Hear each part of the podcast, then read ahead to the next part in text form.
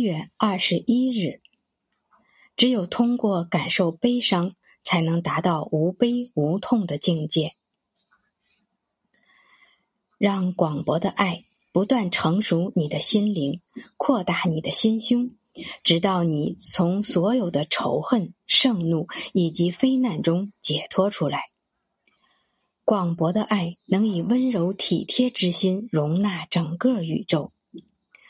如花儿张开花瓣迎接阳光的滋养，你也因为真理的荣光愈加敞开自己的心灵，然后加上抱负的翅膀，无惧无畏，坚定不移的相信一切奇迹都是可能的。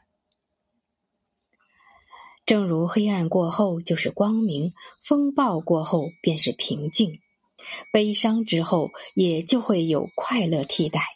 痛苦之极，便会平静使至。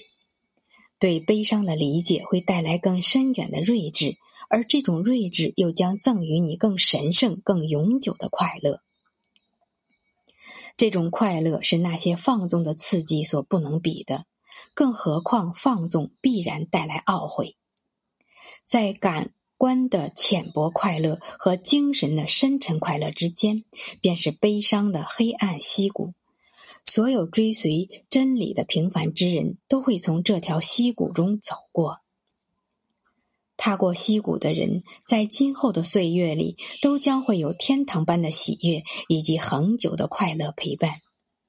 那些走过了俗世、朝往天堂朝圣之路的旅人，便已经掀开了悲伤黑暗的面纱，发现了隐藏其后的真理的闪耀面容。一个人应用思想来武装自己的头脑。头脑是人生的裁决者，是环境的创造者和塑造师，也是自己创造的结果的受益者。头脑既能制造幻想，又能接受现实。头脑是命运最可靠的编织者，而思想就是它的丝线。